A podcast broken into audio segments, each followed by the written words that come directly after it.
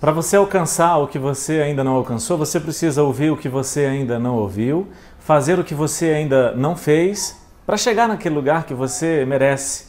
E entre merecer e desejar tem um gap, um, uma lacuna muito grande. O seu querer nem sempre está relacionado àquilo que você merece. Eu, depois de atender milhares de pessoas, eu posso te afirmar que o que você merece é muito além daquilo que você realmente quer. Às vezes o seu querer está limitado com base nas suas crenças que são limitantes, crenças, ideias fixas, a sua forma de pensar, ah, isso não é para mim, não, não dá certo, é muito arriscado.